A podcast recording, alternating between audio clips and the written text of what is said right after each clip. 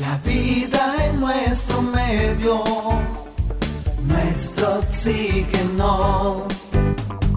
En la actualidad, las empresas enfrentan día a día el reto de sobrevivir debido a las crecientes necesidades materiales, la escasez de recursos naturales y las desigualdades.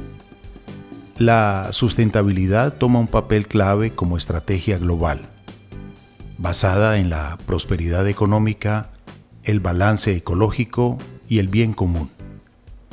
La globalización en los negocios ha vuelto el panorama más complejo. El aumento de competidores, el acceso a nuevos mercados y el desarrollo de nuevas tecnologías han llevado a los negocios a centrar esfuerzos en construir una identidad que fortalezca sus competencias. Por eso hoy vamos a hablar y reflexionar sobre la ingeniería en el desarrollo sustentable. Hoy me inspira un sueño que pronto será posible. Nuevos objetivos, desarrollo sostenible. Juntos lograremos que el cambio sea factible. Somos personas capaces, no hay metas imposibles. Objetivos mundiales, el desarrollo global. En todos los ámbitos, colectivo e individual. Que la pobreza no sea el mal, que el alma y se garantice las necesidades de la vida. Y nuestro invitado es una persona que tiene una historia de vida muy, pero muy bonita que nació y creció en medio de chinampas del lago y del color de las flores. Se crió con su abuelita Paula, quien le enseñó a sembrar maíz, acelgas, betabel y a comprender el orden que tiene la naturaleza. Y esa fue su primer contacto con la ciencia. Nuestro invitado hoy nos hará reflexionar sobre muchos de los temas actuales y al mismo tiempo de este presente que debemos llevar de la mejor manera para que el futuro, que será un próximo presente, esté también cada vez mejor. Bienvenidos amables oyentes y bienvenida Marianne. Carlos Alberto, un cordial saludo para usted y para todos los que nos escuchan. Alexander Fleming fue un científico británico famoso por ser el primero en observar los efectos antibióticos de la penicilina obtenida a partir del hongo Penicillium notatum. Gracias a este descubrimiento, recibe el Dr. Fleming por primera vez el premio Jóvenes Científicos a la Innovación, Young Scientist is the Year Award. Estamos destacando este importante científico porque el doctor Membrillo, quien nos acompaña hoy, también recibió este importante premio debido a su tesis doctoral en la cual descubrió el funcionamiento de la hemoglobina en las bacterias, en particular en la Escherichia coli. Uno de los aspectos más conmovedores de sus hallazgos científicos fue que en 1963 Max Perutz descubrió la hemoglobina humana y obtuvo por ello el premio Nobel. Al recibirlo, él dijo que la estructura de la hemoglobina era tan compleja que solo la tenían los organismos superiores. Treinta años después, el doctor Jorge Membrillo descubre que también existe en las bacterias, pues este descubrimiento ha cambiado la vida del doctor Jorge Membrillo, quien gracias a este descubrimiento también recibe el premio Young Scientist is the Year Award. Nuestro invitado ha publicado más de 35 artículos de investigación originales, cuatro capítulos de libros. Es editor de la revista Archives of Microbiology publicada en Alemania y actualmente es asesor científico de la empresa Salus Mundi, dedicada a procesos sustentables a través de la transformación de los residuos sólidos urbanos en biofertilizantes. Es profesor de tiempo completo del Tecnológico de Monterrey, Campus Ciudad de México. Ha sido el responsable de experiencias del modelo TEC 21. Además de este curso, ha sido responsable de los cursos de principios de sustentabilidad, ecología, biodiversidad, cambio climático y uso de energía. Nuestro invitado es el científico Jorge Membrillo Hernández, a quien damos una cordial bienvenida desde nuestro hermano país, México. Bienvenido a nuestro oxígeno y gracias por aceptar la invitación. Gracias, un saludo Carlos y Marian. Aquí estamos desde México con mucho gusto para todos los oyentes. Doctor Jorge, hablemos un poco de su niñez, hablemos de su abuela, de esta mujer que le enseñó a tener ese contacto maravilloso con la naturaleza y al mismo tiempo con la ciencia, entender, observar, comprender la naturaleza. Y usted desde ese momento se interesó por observarla un poco más, por comprenderla un poco más, por estudiarla. Y hoy ha logrado importantes reconocimientos a nivel mundial que estaremos mencionando más adelante. Eh, pues sí, qué bueno que la recuerda la, mi abuelita, que fue la señora Paula Peñalosa, eh, una persona que me enseñó a contar, a leer, pero sobre todo lo que era la naturaleza, me acercó aquí en, mi pueblo, que es Ochimilco, que es un vocablo del antiguo lenguaje mexicano, eh, que es el náhuatl, que quiere decir Xochimilco, quiere decir Xochitl, flor, mili, que quiere decir la cementera o la chinampa, y seo, que quiere decir lugar. A lo mejor ustedes han visto que casi todos los eh, lugares de ciudades en México, como México, terminan en seo, quiere decir lugar, como México, quiere decir de me, mestli, de me, quiere decir eh, luna, mes, viene de mestli, luna. Chili quiere decir ombligo, que es el medio del cuerpo, y seo quiere decir lugar. Por ejemplo, el nombre de México quiere decir en el, lugar del ombligo de la luna. Aquí Xochimilco, mi ciudad, eh, que está dentro de la Ciudad de México, quiere decir el lugar donde florecen las flores. Y somos eh, un lugar que, históricamente, antes de la fundación de la Ciudad de México o la Gran Tenochtitlán, eh, fue fundada por personas que se dedicaron a la agricultura. Y aquí somos muy famosos en ello. Y el 11 de diciembre de 1987, eh, la UNESCO nombró a este lugar Patrimonio Cultural de la Humanidad. Somos una ciudad patrimonio mundial hermana de Cartagena de Indias, por ejemplo, allá en Colombia, que es una ciudad hermosa, que también es Patrimonio Cultural de la Humanidad. De aquí soy, de Xochimilco, de la Ciudad de México, y aquí trabajamos con mucho gusto para la sustentabilidad. Usted comienza a interesarse por los temas de ciencia, biología, ingeniería, hablemos cómo empieza sus estudios, qué comienza a estudiar, eh, porque usted ya prácticamente a los 26 años ya era doctor graduado del King's College de Londres, Inglaterra, y a los 28 ya era titular de la cátedra en la Universidad de Sheffield e investigador asociado en la Universidad de Harvard, Estados Unidos. Y en 1996 obtuvo el título de Joven Científico del Año en el Reino Unido por sus novedosas aportaciones en el campo de la microbiología, reconocimiento que obtuvo en un concurso entre 15.000 científicos jóvenes. Entonces, esas enseñanzas de la abuela y ese juicio por ser un buen estudiante, cuéntenos un poquito de ello. Eh, bueno, sí, es correcto. Yo estudié en la Universidad Nacional Autónoma de México, aquí en la Ciudad de México, y después de haber terminado mi licenciatura o lo que es el, grado de, de, bachelor, eh, opté por eh, una beca del gobierno mexicano para estudiar mi doctorado. Eh, como la verdad es que aquí sí influyó mucho mi abuelita, porque ella como me enseñó a contar y me enseñó a leer cuando ingresé a mis estudios primarios, pues me, me adelantaron en los grados, porque pues los primeros grados de la primaria pues se aprende uno a leer y a contar, pero ya sabía yo leer y contar me, adelantaron, entonces yo a los 21 años inicié mi doctorado y terminé eh, precisamente eh, a los 26 años, apenas eh, estábamos celebrando que, cumplí nuevamente el 23 de julio un año más de doctor. Y, y, después de ser doctor en el King's College de la Universidad de Londres, que es donde realicé mi doctorado, estuve como investigador asociado y postdoctoral en la Universidad de Sheffield, en el norte de Inglaterra, en el Hans Krebs Institute for Biomolecular Research, que es un lugar eh, pues muy, eh, muy importante en la historia científica, porque ahí Hans Krebs, que qué bueno que este programa se llama Nuestro Oxígeno, Hans Krebs fue la, la persona que ingresó este concepto de ciclos en la, en la bioquímica. Por eso el ciclo del ácido cítrico se llama el ciclo de Krebs. Y entonces con estas, eh, estas reacciones cíclicas generan moléculas que son importantes para la vida. Eh, el ciclo de Krebs es el que eh, genera no nada más moléculas importantes como ácido cítrico, succinato, sino genera eh, moléculas como el ATP o el NADPH, que son moléculas que se necesitan para generar energía.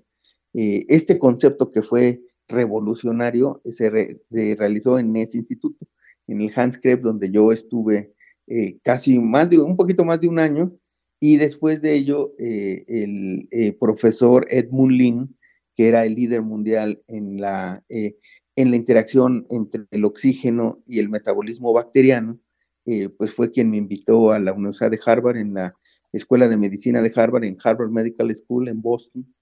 Y eh, pues me, ahora sí que me, me invitó literalmente y fui a, a, a Boston, donde está la Escuela de Medicina, y, ahí en Massachusetts fue donde desarrollé seis años, eh, pues una investigación muy bonita con el profesor Edmund Lin, que lamentablemente ya falleció y me preparó para, para entender mejor los procesos fisiológicos bacterianos que hoy, eh, pues la verdad, estamos desarrollando en la empresa Salus Mundi, que dirige un colombiano exitoso, un investigador y científico muy reconocido, que es el doctor Luis Orlando Castro Cabrera, a quien yo conocía por eh, referencias eh, cuando estaba en Harvard, que él era eh, profesor en la Universidad Estatal de Nueva York, en New York State University.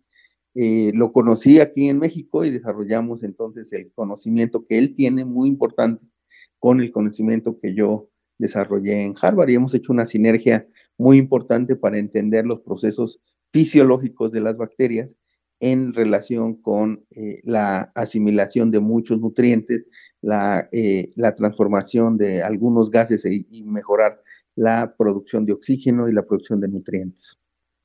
Doctor eh, Jorge Membrillo, usted siempre eh, es un hombre que le fascina hablar de ciencia, le fascina hablar de investigación y en su investigación sobre el envejecimiento celular, fenómeno que estudia en las bacterias, usted se atrevió a acuñar la tertulia de las bacterias. ¿Qué nos puede decir de las bacterias que usted ha estudiado a través de diferentes momentos de su carrera como investigador, como científico?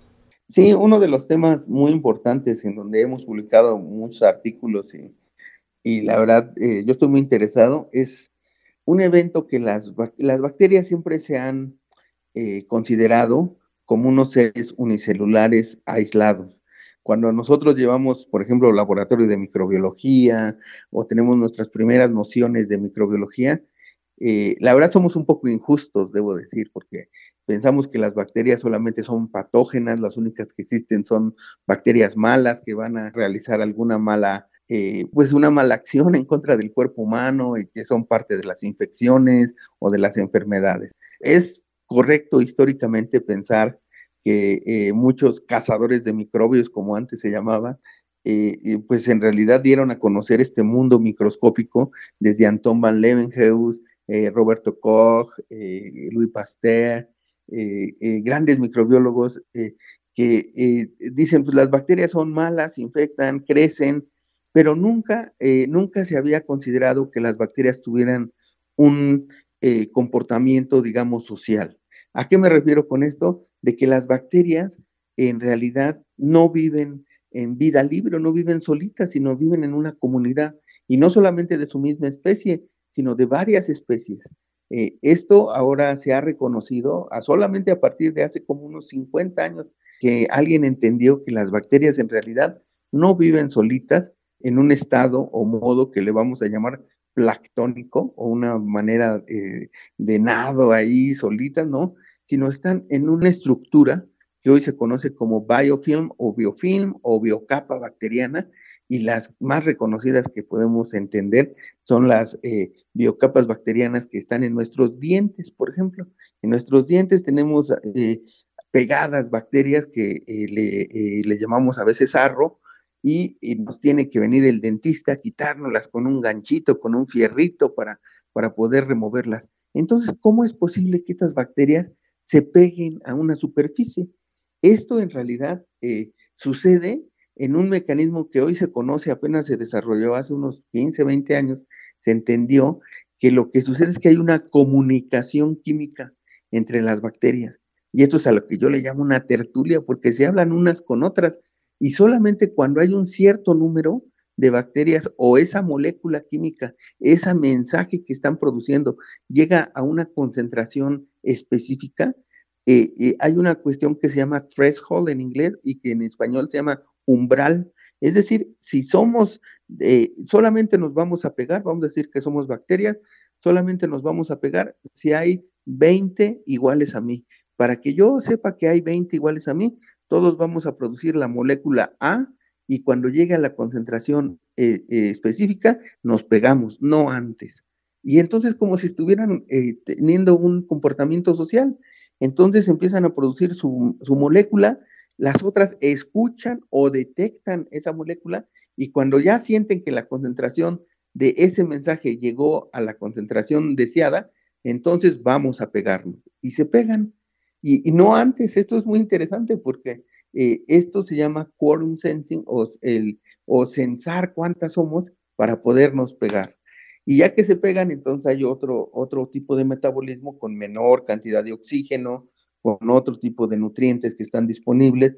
Eh, y esto hoy se ha reconocido eh, muy importantemente porque hay muchas infecciones, sobre todo nosocomiales, que, que eh, las bacterias se pegan en superficies como los catéteres, como en, las, en el instrumental médico, en los implantes médicos, eh, que, hoy en día podemos ir entendiendo, no los entendemos todavía muy bien, pero estas bacterias cuando se pegan tienen, por ejemplo, mayor resistencia a los agentes antimicrobianos o a los antibióticos, y entonces es un problema médico para todo un país y para toda la humanidad poder contrarrestar bacterias que son muy resistentes a estos compuestos que muchas veces nos ayudan a quitarnos una infección, pero imagínense en el instrumental médico que estén pegadas las bacterias, pues para quitarlas es muy difícil.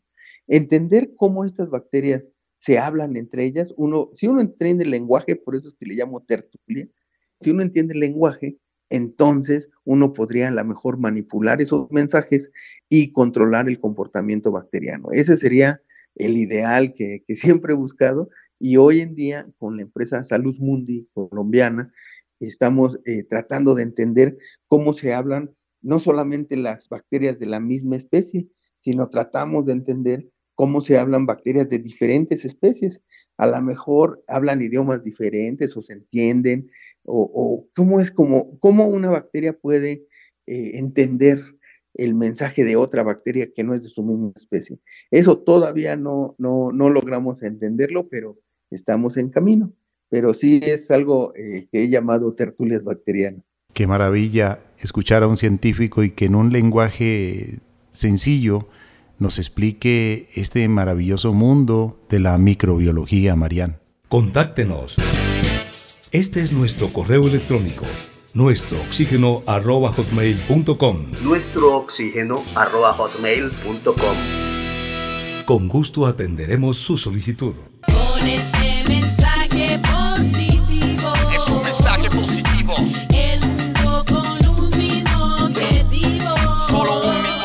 Doctor Membrillo, cuéntenos acerca de sus distintas investigaciones, así como lo que hizo con las bacterias. ¿Qué más ha estudiado usted?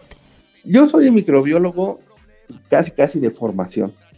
Eh, sin embargo, el mundo cambia mucho y hoy en día algo que es muy importante es un concepto que eh, surgió en eh, alrededor de 1987 con la que en ese entonces era la primer ministra de Noruega, eh, Brutland, en, un informe en una de las reuniones de la Organización, Organización de las Naciones Unidas, y se entendió que la humanidad o las actividades antropomórficas estaban afectando lo que era eh, pues los recursos naturales y sobre todo eh, pues la ecología y el futuro de las siguientes generaciones se vería afectado. A partir de ese, de ese año empezó a entenderse que si no hacíamos algo, podríamos, eh, el mundo o los recursos naturales de este planeta, pues se acabarían en no más de 30 años. Eh, eh, la verdad es que la humanidad ha sido un poco injusta con, con nuestro único planeta que tenemos que puede soportar la vida y se empezó a desarrollar un concepto que se llamó sustentabilidad. Este concepto de sustentabilidad eh, quiere decir eh, utilizar racionalmente los recursos que tenemos para no comprometer los recursos que tendrán las próximas generaciones.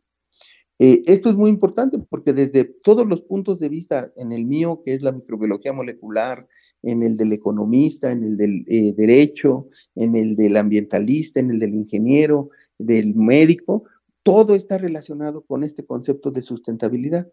Eh, y se ha ido desarrollando tanto que se pusieron unos objetivos para cumplimiento al año 2000, pero lamentablemente no se cumplieron. Eh, y entonces hubo otra reunión de las Naciones Unidas en donde se puso un objetivo al 2015, al, al 2015, que tampoco se cumplieron a cabalidad. Hoy en día tenemos 17 eh, objetivos del desarrollo sustentable de las Naciones Unidas que cada país está comprometido a cumplir. Entre ellos eh, está, por ejemplo, la food security o la seguridad alimentaria, está la disminución de la, emisión de gases de efecto invernadero, está la, eh, generación de energías renovables, eh, eh, bueno, de energía a través de, fuentes de renovables, ya la detener el consumo de estos combustibles fósiles y muchas otras, muchas otras objetivos del, en, el, en el ámbito social, disminuir la pobreza, eh, tener acceso al agua, tener acceso a, lo que es el, eh, eh, pues la degradación o la sanitación, como se dice, que es el tener los desechos y hacer un manejo integral de los residuos. Y todo esto tiene que ver con un concepto transversal que hoy en día es una competencia transversal de todas, todas las carreras. Hoy en día, todas las carreras universitarias, si no tienen este concepto de sustentabilidad, eh, muy probablemente no van a tener éxito en el futuro. Así es que nosotros como científicos microbiológicos y científicos de todas las áreas tenemos que ver hacia la sustentabilidad, cómo podemos nosotros cooperar a evitar la degradación del planeta. Eh, y este concepto eh, es muy importante para cualquier punto de vista que, hoy tengamos. por ejemplo, en estos eh, eh, equipos telefónicos que estamos haciendo uso en este momento, eh, el, la radio, la televisión, todo es, por ejemplo, una parte muy importante que nosotros estamos viendo es, hay, por ejemplo, este tipo de basura electrónica que hoy en día es muy importante y, de veras es un problema gravísimo. Es muy bonito que vemos en la televisión el nuevo teléfono, la nueva televisión, ¿Y qué pasó con el anterior teléfono? ¿Qué pasó con ese cajón que cada quien tiene en su, eh, eh, en su casa, que no me van a dejar mentir, ese cajón lleno de teléfonos viejos que ya son obsoletos, o, esos cables que ya no funcionan, o esas computadoras que ya dejaron de ser este, útiles y que están en la basura electrónica. Pues, ¿qué tenemos que hacer? ¿Qué va a pasar con todos esos residuos? En el mar, a lo mejor pocos saben esto, pero en el mar tenemos una mancha de plástico que es del tamaño más grande que Alaska. Está nadando ahí en el Océano Pacífico, de tanta basura que han tirado al mar, que se hizo esta isla y que nadie quiere hacerse responsable, y ahí está contaminando. ¿Y qué va a pasar? Pues tenemos cada quien en su trinchera hacer algo. En la nuestra, por ejemplo, a través de la investigación microbiológica, pues qué tal si a través de entender este lenguaje bacteriano puedo yo generar una, eh, una estrategia científica de tal manera que estas bacterias o a través de un consorcio bacteriano, que yo me atraigo bacterias de muchos tipos, puedan degradar eh, los residuos sólidos que nos están afectando en el planeta y lo puedan convertir a un material o algo que pueda ser útil para el planeta. Esto es algo que es una aventura fascinante, de veras es una cuestión eh, muy importante hacer consorcios bacterianos que pudieran degradar los residuos sólidos y entonces convertirlos a algo, por ejemplo, biofertilizantes o material que pueda ser asequible a otros procesos químico-biológicos. Eso es en realidad nuestro objetivo, pero no podemos olvidar, no podemos dejar eh, de lado que todo esto surge por la necesidad hoy en día de que toda, toda, toda la población humana entienda que tenemos un problema muy grave en la sustentabilidad de este planeta. Por eso, eh, el que hoy en día no sabe que la igualdad de género, que erradicar la pobreza, eh, todas, recordemos que la sustentabilidad tiene tres, tres ejes y tres pilares fundamentales.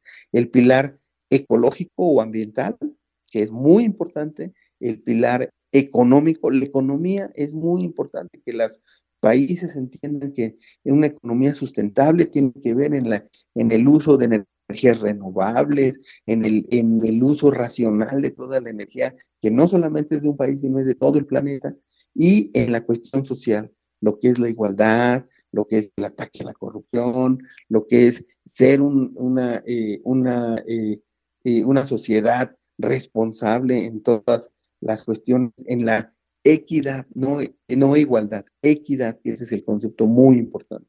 Darle a cada quien lo que necesita, no darle el satisfactor a todos, sino más bien lo que se necesita y entonces generar un ambiente de buena educación, concientización y un planeta mejor para el futuro. Qué importante esto que usted ha dicho, doctor Jorge Membrillo Hernández, porque desde muy niño, gracias a su abuela Paula, gracias a su señora madre María Antonia Hernández, su señor padre Fausto Membrillo, ambos inspectores escolares quienes transmitieron a sus hijos un profundo amor por el conocimiento y los seres vivos, esto se refleja hoy en este gran profesional que nos decía el doctor Luis Orlando Castro Cabrera, una persona que usted nos mencionó hace un momento, un colombiano ejemplar que también está haciendo algo por la humanidad, por el ambiente, como es transformar basura orgánica en abono de cuarta generación a través de las bacterias, eh, eso que él conoce muy bien y que usted también conoce muy bien y que en buena hora están unidos a través de este gran trabajo y que sabemos aportarán cosas grandes a la humanidad. Queremos agradecer su generosidad siempre, doctor Jorge Membrillo, y también felicitarle por ser un estudioso y recordar y reconocer a, sus padres, a su abuela, a, sus amigos, para eh, que entre todos interdisciplinariamente eh, trabajemos, trabajemos por un planeta mejor, Mariana. Así es, Carlos Alberto. Realmente es un privilegio tener un profesional como el doctor Membrillo hablándonos de un tema tan importante y tan crucial ahora para la sociedad como lo es la sustentabilidad. Pues vamos a hacer una pequeña pausa y ya regresamos porque vamos a seguir hablando con nuestro invitado científico que fue merecedor de un gran reconocimiento y que realmente nosotros aquí nos sentimos hoy muy honrados de tenerle como invitado en nuestro oxígeno para que nos hable sobre todos estos conocimientos, sobre todas estas reflexiones maravillosas que él tiene para transmitir. Las vamos a amplificar aquí en este programa llamado Nuestro Oxígeno, la vida en nuestro medio. Porque aire limpio quiero respirar, las aves libres quiero ver volar, los ríos sin la tierra es nuestra casa y debemos cuidar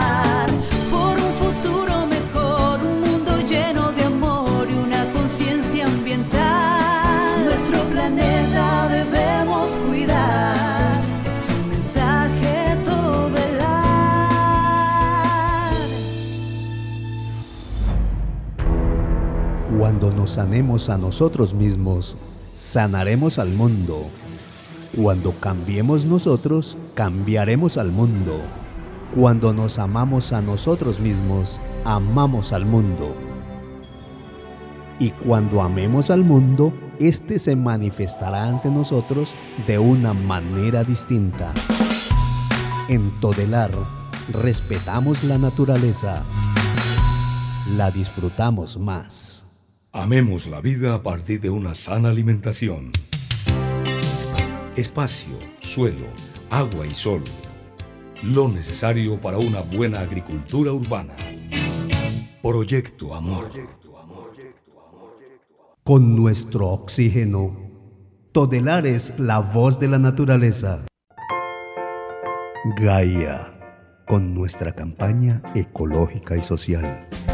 Siempre que vayas a comprar nuevos muebles, asegúrate de que la madera esté certificada Existen bosques sostenibles de los que extraen recursos madereros sin poner en peligro la riqueza biológica. Por afanes no vemos tanta belleza, no, por afanes nos olvidamos de sembrar. Por descuido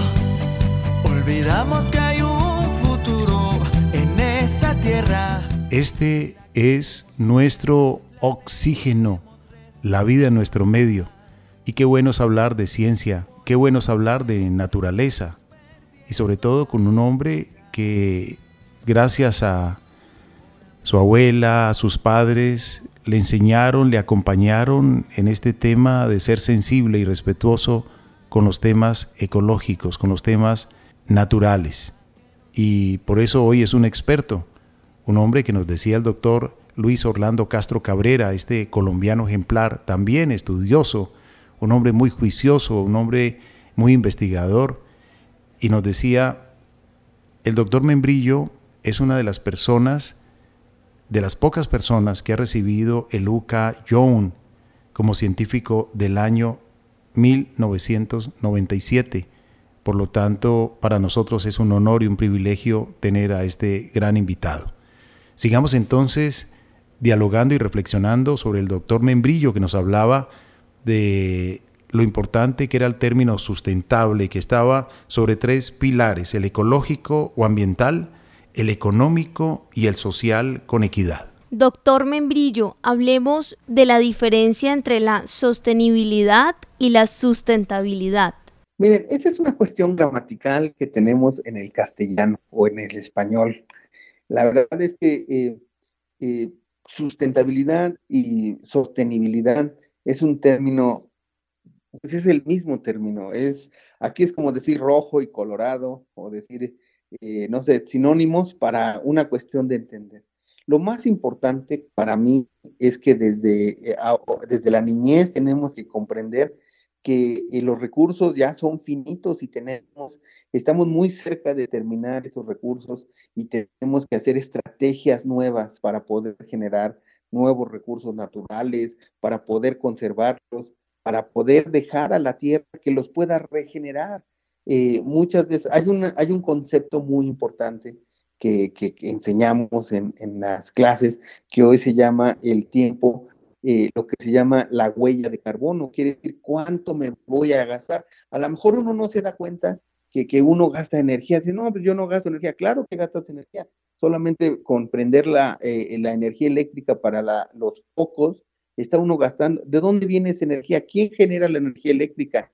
No, pues que se genera a través de eh, termoeléctricas o a través de la, casi el 60% hoy en día de la energía eléctrica de todos los países se genera en plantas que usan carbón o usan gas o usan gasolina, usan combustibles fósiles.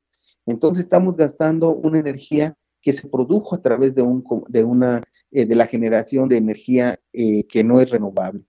Eh, por eso, inclusive muchas de las leyes ambientales hoy en día establecen metas para que un cierto porcentaje de la energía que consume un país sea de energías renovables. Entonces, para mí el concepto de sustentabilidad o sostenibilidad es un concepto que más que entender la diferencia gramatical, es entender lo que nos va a pasar si no hacemos esto. Tenemos que hacer algo desde pequeños, desde entender que usar menos el auto, si hay una distancia corta, pues mejor caminar, si hay, si vamos a la misma escuela, pues hacer lo que llamamos el carpooling o llevar cinco o seis en el mismo auto y no usar cinco autos para poder ir a la escuela. Eh, utilizar el transporte público la mayor parte que podamos, eh, tener, eh, gastar menos agua, separar la basura orgánica de la orgánica para poder reciclar, tener todos los materiales reciclables listos para que se puedan reciclar, hacer alargar lo que se llama el concepto de vida útil o life cycle o ciclo de vida de las cosas. Si ya no me sirve esta, esta caja de zapatos para los zapatos, bueno, pues ahora la uso esta caja de zapatos para otra, ah, eh, otra situación, que pueda hacer, no sé, a lo mejor guardar algo. y, hacía largo la vida útil de la caja de, madera o de, de cartón o del material que sea, eh, eh, y hacer cuestiones que, que en realidad impacten, aunque sea poquito, pero que impacten en lo que eh, en el futuro va a ser pues nuestro planeta. Y si no hacemos algo, créanme, vamos a estar en problemas. Hay ciudades, eh, como aquí en mi ciudad, la Ciudad de México, eh, que hemos tenido problemas graves de contaminación ambiental debido a que hay una inconsciencia de que eh, utilizamos el auto mucho, ya hay leyes que prohíben que haya empresas, industrias dentro de la ciudad, pero aún así tenemos graves problemas de contaminación. Ha habido muchos programas y muchos políticos y muchas leyes, pero seguimos teniendo problemas de, de esto. Entonces, tenemos que entender que hay que hacer algo. Y desde pequeños es mejor entender este concepto. Hoy en día, el programa de las Naciones Unidas, ODS o Objetivos del Desarrollo Sustentable, hace que en la educación primaria estos conceptos lleguen a los niños y estén conscientes. Pero claro, siempre hay que competir con el fútbol, con el béisbol, con las novelas. Y a veces este, yo he sugerido ampliamente que ojalá en todas estas eh, cadenas de televisión que llegan a muchos lugares a través de, ese aparato mágico que se llama televisión, pues tengan historias. Qué padre sería que, que, una telenovela tenga como héroe o como galán de la telenovela un científico que, que, se dedique a la sustentabilidad. Entonces todos, estoy seguro, van a entender lo que es la sustentabilidad. Pero bueno, eso todavía no es posible, pero eh, tenemos que hacer algo. Qué bueno entender los conceptos y al mismo tiempo este gran mensaje que usted en este momento menciona. Nosotros también lo amplificamos aquí en nuestro oxígeno, la vida en nuestro medio.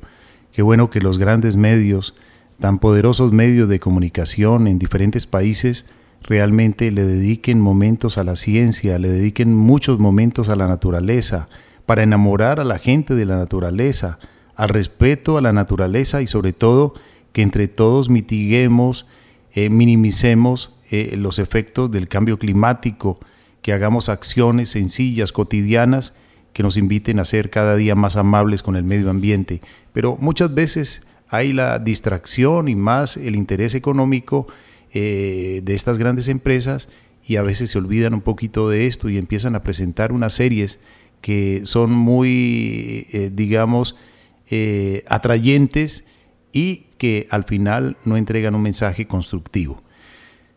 En esos mensajes constructivos, y nos encanta aquí hablar un poco de la historia de nuestros científicos y en especial hoy que estamos hablando de usted, doctor Jorge Membrillo Hernández, mm, permítame recordar nuevamente las enseñanzas y el concepto que usted empezó a aplicar del tiempo, ese concepto del aprovechamiento del tiempo que le enseñó su abuelita, y le dijo, hay que optimizar el tiempo y dar lo máximo. Y esto es lo que usted ha hecho en su vida como científico, con sus aportes, eh, al destacarse y al mismo tiempo lograr grandes avances. Y hoy eh, su mensaje lo expresa de la mejor manera. Y ella también le decía, si puedes sacar un 10, evita un 9.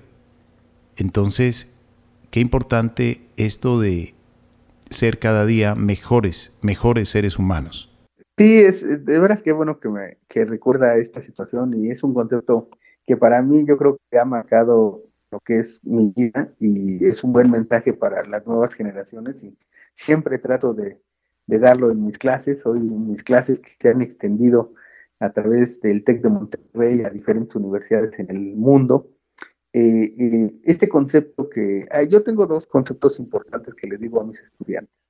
El primero es que en mi clase eh, no hay preguntas tontas porque a veces los estudiantes tienen miedo, temor de que los vayan a reprimir por hacer una pregunta que no tiene el nivel de la clase. Yo les dije, no, aquí les digo que no, que aquí se puede preguntar lo que sea. Las únicas preguntas tontas son aquellas que no se preguntan. Entonces, ahí preguntamos todo y si no tenemos la respuesta, pues sabemos dónde encontrarla, la buscamos. Y ese es el primer concepto. Pero el otro concepto es este que usted menciona, que es el concepto del tiempo. Eh, mi abuelita me enseñó el concepto del tiempo, que es muy importante. Es como una flecha. Es decir, tiene un inicio y tiene un final. y me decía, por ejemplo, si vamos a vivir, digamos, 60 años, si duermes 8 horas al día, es 8 horas es la tercera parte del día, entonces 20 eh, años estaríamos durmiendo, entonces te quedan 40 años. De esos 40 años, me decía, ¿cuánto tiempo te pasas, por ejemplo, comiendo? Y con su correspondiente ida al sanitario, pues como dos horas en un día, o vamos a decirle dos horas en un día, dos horas de día, me decía. Entonces un doceavo de 60, pues son cinco años, cinco años. Entonces ya teníamos 20 años durmiendo, 5 años comiendo, 25 años ya llevamos, nos quedan todavía 35 años. Entonces, 35 años, ¿cuánto tiempo te pasas en el transporte público? Vamos a decirle que igual, dos horas al día, pues igual otros 5 años, entonces 30 años, la mitad de tu vida ya te la gastas. ¿Cuánto tiempo te pasas, por ejemplo, eh, me decía mi abuelita, en otras actividades como son, pues, ¿qué te parece si que la fiesta, que la ida aquí, que las vacaciones? Entonces, en realidad, voy a decirte también, me dijo mi abuelita, que los 10 años primeros de tu vida no tienes mucha conciencia de lo que aprendes, y los últimos 10 años de tu vida, la verdad, aprendes mucho. Entonces te voy a quitar otros 20 años, me decía. Entonces, de esos, de esos 35 te quedan alrededor de 5 o 6 años para poder aprender. Entonces, si no los aprovechas al máximo, Jorge, pues no vas a poder aprender lo que es la vida y lo que y si la puedes transformar. Entender la vida es una cuestión. Transformarla es el objetivo que todos debemos tener. Y para transformarla tienes que ser el mejor, me decía.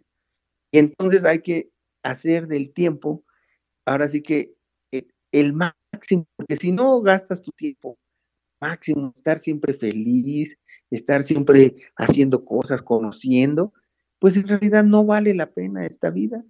Eh, mi, abuelita me enseñó que, que, tenía yo que casi, casi cambiar la ideología de, de, muchos que me rodeaban, que cuando llegaba yo y les decía, ¿qué estás haciendo? Y me contestaban, es que estoy matando el tiempo. Híjole, eso era como mortal para mí, porque decía, ¿cómo es que estás matando el tiempo si ese tiempo de vida, pues nadie te lo va a regresar? Es como ahorita los radioescuchas y eh, usted, Carlos y Mariam, este pequeño lapso de vida, que es un pequeño momento de la, eh, de la flechita de cada, de cada uno, no se los puedo yo regresar con nada. De veras, agradezco y lo único que tengo que hacer es hacer de este pedazo de tiempo pues lo máximo para que puedan ustedes aprovecharlo y tener una, una reflexión pues que les sirva en el futuro y puedan entender que si uno no eh, eh, ocupa su tiempo lo mejor que pueda, entonces la verdad es que uno está eh, pues casi casi tirando el tiempo. Una de mis primeras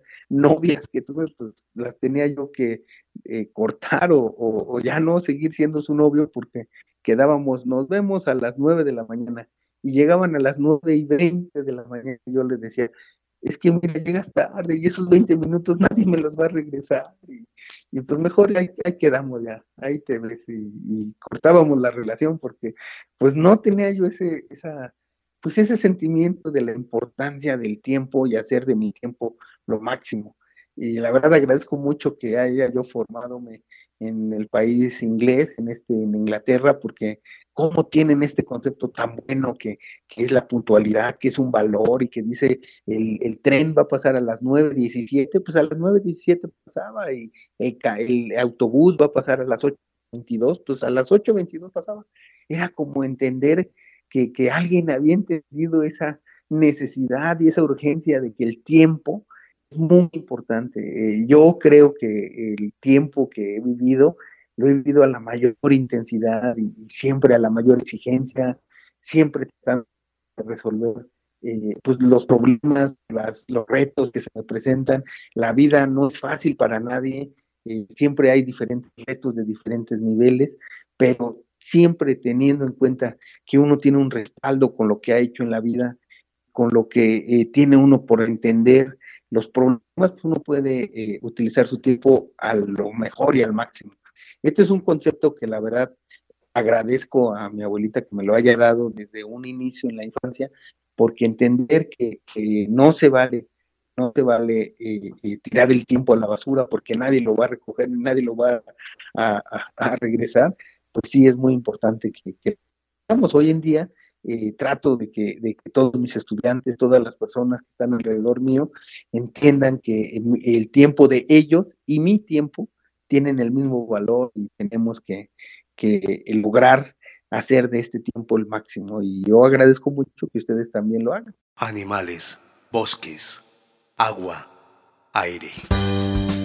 Debemos valorar nuestros recursos naturales. Si todos lo sabemos, ¿por qué no lo hacemos? Nuestro oxígeno, nuestro oxígeno. Nuestro oxígeno promueve una clara conciencia. Contáctenos. Este es nuestro correo electrónico nuestro oxígeno arroba hotmail.com. Nuestro oxígeno arroba hotmail.com. Con gusto atenderemos su solicitud.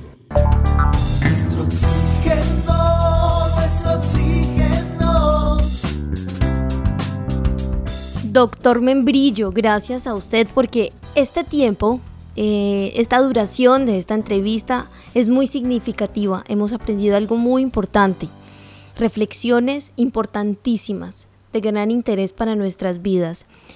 Doctor Membrillo, qué lindo es escucharle, qué motivador es. Me imagino que así debe estar sintiéndolo cada uno de los oyentes que están aquí, atentos a cada palabra que usted menciona. Porque es un gran aprendizaje el tema de la puntualidad, el ser disciplinados, el ser honestos, el ser justos, son valores infinitamente importantes para el ser humano. Doctor Membrillo, cuéntenos acerca de el tema de la sustentabilidad, pero en la parte de la ingeniería, cómo manejarlo en la ingeniería. Esto es una, eh, es una nueva apuesta que tiene el TEC de Monterrey. El Tecnológico Mejor Universidad Privada en México es la quinta mejor universidad en Latinoamérica y eh, es una universidad que, la por eso trabajo en el TEC de Monterrey, es una universidad muy eh, de avanzada en la cuestión educativa. Es decir, se aventura a experiencias y a nuevos retos eh, y dependiendo lo que es la temática mundial. En este sentido, una de las temáticas, como ya mencionábamos, es la sustentabilidad. quiero decirles que si ustedes buscan, por ejemplo, en Google, pueden ustedes buscar qué palabra es la que más se se, utilizó, por ejemplo, en el 2017 fue cambio climático, en 2018 es sustentabilidad. Todo el mundo, hasta cuando recibe el Oscar, siempre anda hablando de sustentabilidad y que nos vamos a acabar el mundo y que tenemos que hacer algo, porque es un concepto que ya casi pertenece a todos los lenguajes.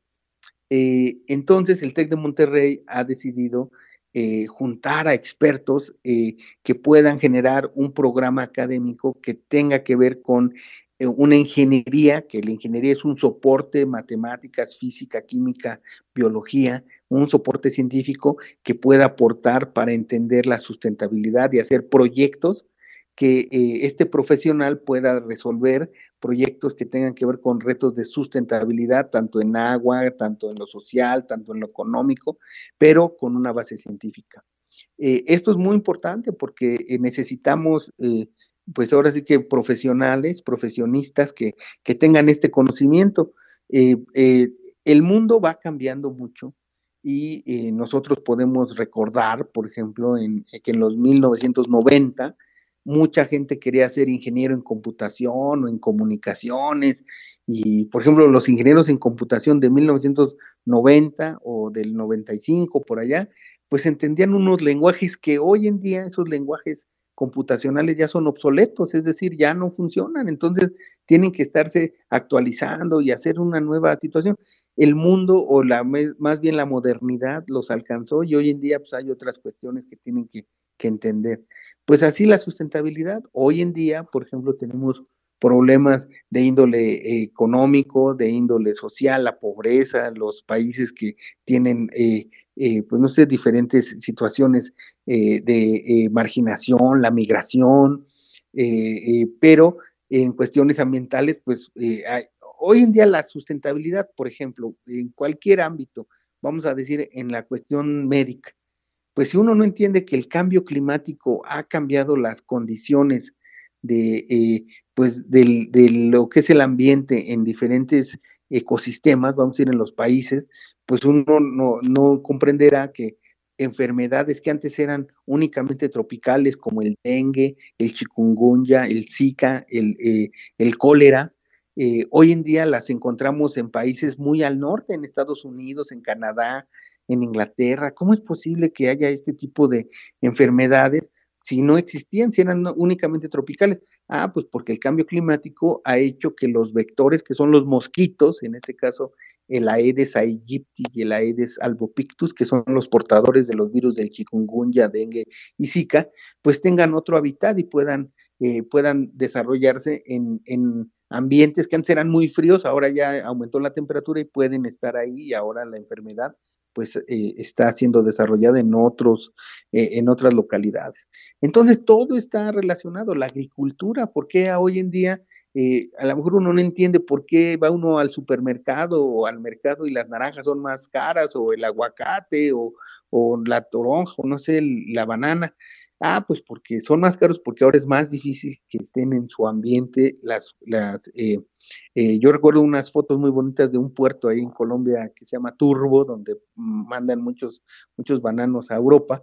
Y, y, a lo mejor estas comunidades donde, donde cultivan el banano, a lo mejor ya no tienen la misma productividad porque ha cambiado el clima y entonces eh, tenemos que entender que a lo mejor hay que aumentar el precio porque son menos, etcétera, etcétera. Entonces hay una, hay un círculo muy importante que tiene que haber profesionales que entiendan este tipo de, de, problemas que hoy tenemos y en todos los ámbitos de la sociedad pues puedan transformarla y puedan generar proyectos que puedan eh, eh, darle solución a todos estos problemas. Y les digo nada más estos, pero hay muchísimos más.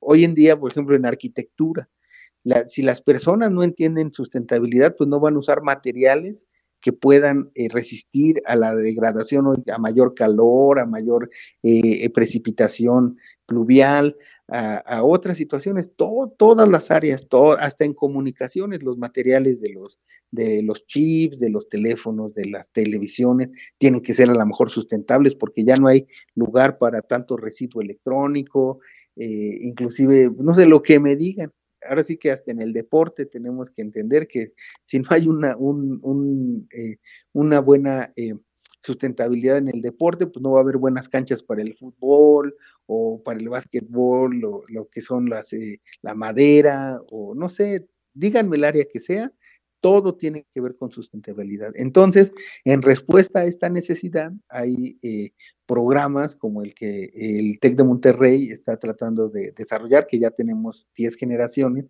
eh, para poder pues, contestar a estos retos. Y quiero decirles que casi todas las empresas transnacionales eh, de gran calado, como las farmacéuticas, como las de manufactura, tienen un departamento de sustentabilidad porque tienen, eh, no sé, el consumo energético tiene que ser regulado, la protección al ambiente, la degradación de los residuos sólidos, etcétera. Tiene que haber un control. ¿Y quién lo va a llevar? Pues no son ni los biólogos, ni los químicos, ni los físicos, ni los arquitectos, sino una persona que sepa sustentabilidad. Entonces, eso es eh, más o menos la, el contexto en el que se da la apertura de este tipo de, profesionistas. Sabemos lo ocupado que ustedes y al mismo tiempo con sus clases en el TEC, sus clases y sus investigaciones también eh, científicas y el trabajo eh, importante que realiza ahora con el doctor Luis Orlando Castro Cabrera. Pues los mejores deseos para usted, gracias por permitirnos este tiempo tan importante para los oyentes, para el programa Nuestro Oxígeno Gracias, doctor Jorge Membrillo Hernández, y esperamos tenerlo aquí en nuestro programa porque sabemos que está investigando sobre eh, las células, sobre el envejecimiento, y ese es un tema muy apasionante y que también eh, nos gustaría conocer en otro momento sobre todos estos avances. Lo mejor de lo mejor para usted siempre y gracias, gracias por este tiempo y por permitirnos sus reflexiones en este programa. A ustedes muchas gracias y un saludo a todos los radioescuchas. Muchas gracias. Y a usted también, Marian, muchas gracias. Gracias a usted, Carlos Alberto, al doctor Membrillo, por tantas enseñanzas, reflexiones para aplicar en nuestra vida y a los oyentes por haber estado pendientes de este programa que nos deja demasiadas reflexiones. Muchas gracias.